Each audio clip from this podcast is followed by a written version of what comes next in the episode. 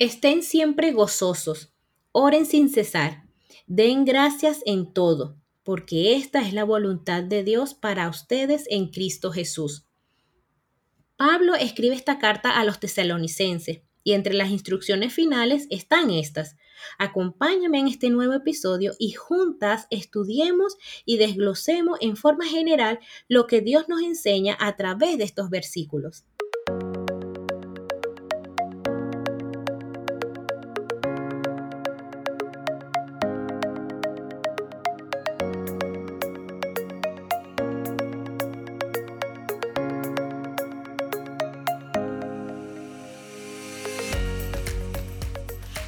Hola, hola chicas. Gracias, gracias por la compañía del día de hoy. Espero en el Señor se encuentren bien junto a sus familias. Bienvenida a Miel para el Alma podcast para la que recién está escuchando. Bueno, eh, agradecida y alegre por compartir con ustedes otro edificante y refrescante episodio. Juntas animándonos, consolándonos, fortaleciéndonos y edificándonos a través de la palabra de Dios. Y como dice el verso lema del podcast, para recordárselo, cuán dulces son a mi paladar tus palabras. Está en el Salmo 119, 103. De verdad, chicas, que oro para que cada episodio sea de ayuda, de bendición y sacar provecho para así crecer juntas. Les había mencionado en el episodio anterior que iba a tener una invitada, pero por motivos de salud de ambas familias, bueno, tuvimos que posponerlo. Pero bueno, ya gracias a Dios nuestros familiares están bien, así que pronto estaremos con esta invitada y no me voy a adelantar con el tema, el título ni nada. Vamos a esperar hasta ese momento. Y bueno, ya para empezar con el episodio, pues quería decirles que recientemente en mi iglesia local, la Iglesia Bíblica Roca Grande, aquí en Santiago, estamos finalizando el estudio versículo por versículo de la primera carta de Tesalonicense. Y hoy quería hacer una síntesis de un tema en particular que Dios, chicas, me exhortó grandemente, grandemente en estas instrucciones finales de Pablo hacia los tesalonicenses y que hoy en día nosotras como hijas de Dios debemos perseverar en ellas. Y si deseas estudiarlo a profundidad o verlo completo directamente, desde el primer capítulo hasta el último, versículo por versículo, estudiarlo en buena manera, ve al canal de YouTube de la Iglesia Bíblica Roca Grande. De verdad que será de gran ayuda y bendición para tu vida. Aparte que hay muy buenos contenidos bíblicos que tienen en su canal. Como un padre que instruye a sus hijos, Pablo exhorta a los tesalonicenses a que vivan de una manera digna del reino de Cristo, el cual pronto será establecido. Esta carta fue una de las primeras de Pablo y la escribió poco tiempo después de los inicios de la iglesia en Tesalónica. Aquí el propósito de esta primera carta de tesalonicenses es animar a los creyentes en su fe y asegurarlos acerca del regreso de Cristo. Se hablan temas como de fe, persecución, esperanza en ese regreso de Cristo. Agradecimiento sincero de Pablo por los tesalonicenses, defensa personal de Pablo, instrucción y exhortación para vivir una vida piadosa. Y el último capítulo habla sobre consejos finales o instrucciones finales, del cual yo me quiero detener aquí y hablarles de ellas, porque definitivamente hoy en día debemos perseverar en ellas. Y se los voy a leer se encuentra en Primera de Tesalonicenses 5, el versículo 16, 17 y 18. Y dice así, Estad siempre gozosos, orad sin cesar, dad gracias en todo, porque esta es la voluntad de Dios para con vosotros en Cristo Jesús. Dios quiere que estemos siempre alegres. Yo sé, yo sé que algunas veces es difícil estar gozosa cuando nos encontramos en pruebas de salud o dificultades financieras o con problemas en nuestra familia. Pero aún así, Pablo nos recuerda que es la voluntad de Dios. Nos manda a estar gozosas.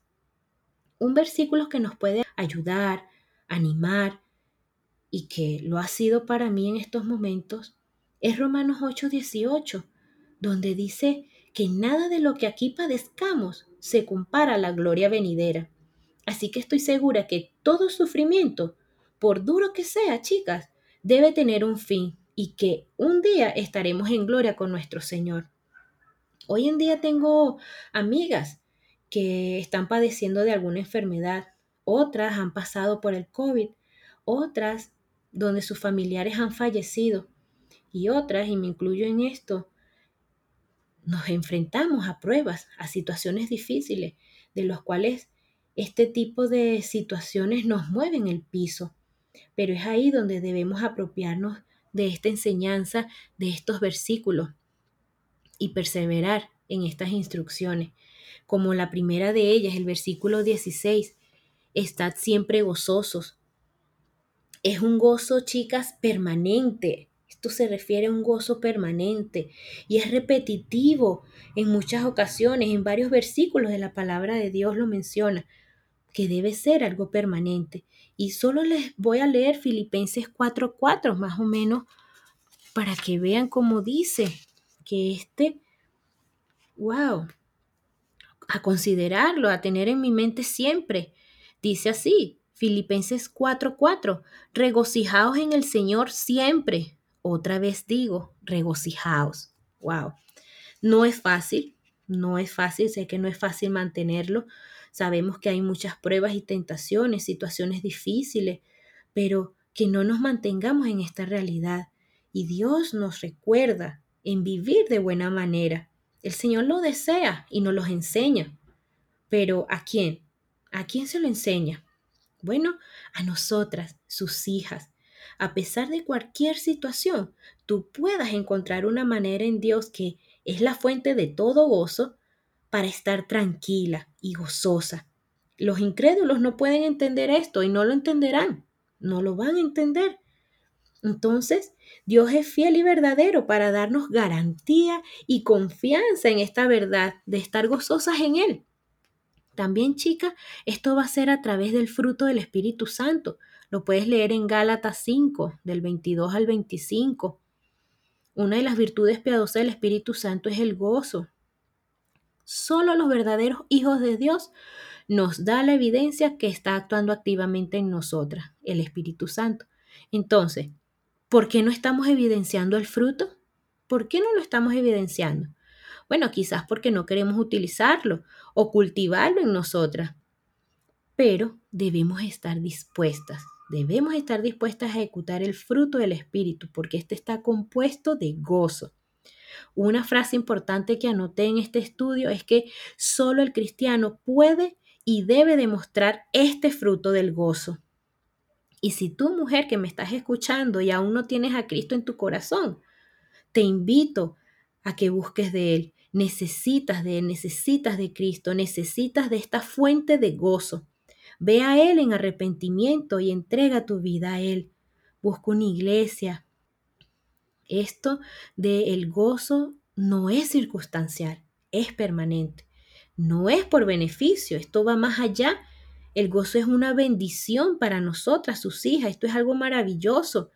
Y también otra, otra frase que atesoré y que anoté es que si el creyente está ligado a Cristo, este gozo está ligado y unido al creyente y es así, es así. Entonces, debemos mantener también estos versículos que nos van a ayudar a, a, estar gozosa, como lo es 2 Corintios 6:10, entristecido, mas siempre gozoso. O Romanos 5:3, nos gloriamos en las tribulaciones. O 1 Tesalonicenses 1:6, recibiendo la palabra en medio de gran tribulación con gozo del Espíritu Santo. Miren, los tesalonicenses tenían gran tribulación, eran perseguidos, injuicios, tribulaciones por doquier, pero a pesar de eso, Pablo les anima. Y así como yo fui animada, hoy te animo a ti con las mismas palabras. Tú puedes pasar tu dolor con gozo, solo por y en Cristo. Y esto es para santificar nuestras vidas. Esto es también el resultado de una relación íntima y verdadera con Dios. Te voy a dejar con esta pregunta y reflexión del cual fui exhortada. Cuando pases por algo, por una adversidad, haz silencio, piensa y reflexiona en esto. ¿Es que realmente no hay nada para estar gozosa? ¿No puedes mirar a Cristo en tu adversidad? Pensemos también en esto. ¿Cuánto pecamos para no poder experimentar el gozo de Cristo? Que no sea, chicas, la amargura y la tristeza que refleje tu vida. Debemos encontrar el gozo en Cristo y fijar nuestros ojos en Él cada día. Yo definitivamente decidí no tener o llevar una vida de amargura y tristeza, ¿no? Porque yo tengo a Cristo, yo tengo a Cristo. Así que, por ende, tengo el fruto del Espíritu y yo quiero vivir de esta manera como Dios demanda de mí y perseverar en esta primera instrucción de estar siempre gozosa. Y como segunda instrucción es orar sin cesar orar sin cesar. Y quiero decirles que yo estoy trabajando en esto, de verdad. Yo soy una persona que se desconcentra con facilidad, pero pido a Dios que me ayude a mantenerme enfocada, orando constantemente por las necesidades de nuestra iglesia. Y yo sé que en tu iglesia también las debe de haber, por las necesidades de salud de algunas personas que conozco y aprecio mucho, que tú también las debes de tener. Y por cada una de las cosas que Dios pone en mi corazón que eso también lo sabemos porque el Espíritu nos hace orar, nos hace orar por ellas. Entonces, no quiero dejar de orar hasta que Dios responda esa oración, porque sé que Dios tiene el poder para contestar cada una de ellas, según su buena voluntad y como Él lo haya determinado. Entonces yo te pregunto, ¿Cómo estás tú en esta instrucción, en esta segunda instrucción de orar sin cesar? Y más en estos tiempos, más en estos tiempos que estamos viviendo, debemos considerarlo. Y esto será, chica, a través de nuestra relación con Dios, solo así, algo continuo, comunicándonos con Dios, una actitud permanente. Una frase que también atesoré y anoté es que cuando oramos, podemos mantener nuestro gozo en Dios. Debemos tener una vida de oración, porque Jesús nos enseñó muchísimo, muchísimo sobre la oración a través de la, de la palabra de Dios. Hay mucha enseñanza con respecto a esto. Orar siempre y no desmayar, como lo dice Lucas 18.1. La oración es el aliento vital del creyente. El creyente que no lleve una vida de oración va a luchar constantemente. Y es así, es así, porque muchas veces, no sé si a ustedes les ha pasado, pero a mí cuando no llevo esta vida de oración como, como debería ser, porque tampoco es algo por hacer o por qué tildar, no, algo que, que nace de, y es algo genuino. Y, cuando no, no lo hacemos, vivimos en una lucha durante el día, porque en oración no cedemos en la tentación, y nos ayuda a evitar la ansiedad. Wow, hay tantas razones por el cual orar que al terminar de escuchar el episodio te invito a que leas el, todo el Salmo 25 cuando David implora a Dios dirección, perdón y protección. Entonces, ¿por qué oramos? Bueno, Oramos porque necesitamos de su guía, necesitamos pedir perdón, necesitamos tomar buenas decisiones. Oramos para poder volcar a Dios nuestros problemas, porque solo Él puede consolarnos. Oramos por protección. Todo lo que está sucediendo por la pandemia o situaciones difíciles personales que, que podemos estar pasando, no va a cambiar mi protección en Él porque Él va a ser nuestro refugio y es nuestro refugio y siempre lo será. Algo hermoso que quiero dejarte también con esta frase que anoté es que en la oración vemos su fidelidad y eso nos da confianza en Él. Entonces, nuestra primera instrucción para perseverar en ella es estar siempre gozosas. Segunda instrucción para perseverar, orad sin cesar. Y esta tercera y última instrucción es Dad gracias en todo, dando gracias a Dios en toda situación. Esto es igualmente difícil y más cuando pasamos por situaciones duras, ¿cierto? Pero sabemos que si Dios lo ha permitido, siempre lleva un propósito para nuestra vida. Y después de la prueba, seremos refinadas, transformada. Tendremos una gratitud presente. Porque pase lo que pase, hay una razón para estar agradecida en cualquier circunstancia. Y que nosotras, sus hijas, sabemos que todas las cosas nos ayudan para bien. Dios está obrando en nuestra santificación en esta vida. Dar gracias a Dios por darnos estas instancias o situaciones para que Él trabaje en nosotras, en moldearnos, en santificarnos, en poder dar un paso más. Esto lo puedes leer en Mateo 5, el versículo 11 y 12. También cuando hay disciplina por mis pecados, gracias Dios, porque sé que lo que haces es porque me amas. Entonces nos hace dar una razón en medio de nuestra disciplina, porque nos damos cuenta que nos ama. Si no lo haces porque no nos ama. ¿Que duele la disciplina? Sí, pero trae fruto apacible de justicia. Somos limpiadas espiritualmente. Esto lo puedes leer también en Hebreos 12, versículos 6, 8 y 11.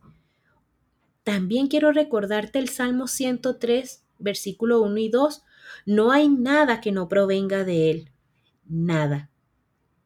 Entonces ya finalizando, nuestra primera instrucción para perseverar es estar siempre gozosos. Segundo, orad sin cesar. Tres, dad gracias en todo. No hay nada que no provenga de Él. Y terminando ese versículo 18, fíjate lo que dice, porque esta es la voluntad de Dios para con vosotros en Cristo Jesús. Entonces, ¿qué implica todo esto? implica que seamos gozosas, agradecidas en adoración, tener una vida de oración, tener una relación íntima, constante y consciente con Él, vivir esa voluntad en Él, estar dispuestas a cumplir su voluntad. Así que, amigas, de verdad que nuestras vidas pueden impactar a otros porque somos sus hijas. Y quiero cerrar el episodio diciéndote lo siguiente. No olvidemos mostrar y reflejar ese gozo que solo tenemos en Dios. A la nube de testigos que nos rodean, no dejemos de mostrarlo. Esto da un buen testimonio de Dios y lo glorifica. No olvidemos también orar por nuestras necesidades y las de otros. Es importante acompañar a los hermanos que están en prueba, así como nos gustaría a nosotras que nos acompañaran en nuestras dificultades. Y otra cosa, seamos agradecidas siempre. Somos hijas de un Rey eterno y reinaremos con Él siempre. Así que yo desde acá les mando un fuerte abrazo, espero que haya sido de bendición este episodio y como te digo, si quieres estudiarlo a profundidad, capítulo por capítulo, versículo por versículo, ve a la cuenta de YouTube de la Iglesia Bíblica Roca Grande y será de gran ayuda para tu vida. Y bueno, me despido con todo mi cariño en Cristo para ustedes. Las espero el próximo episodio. Chao, chao.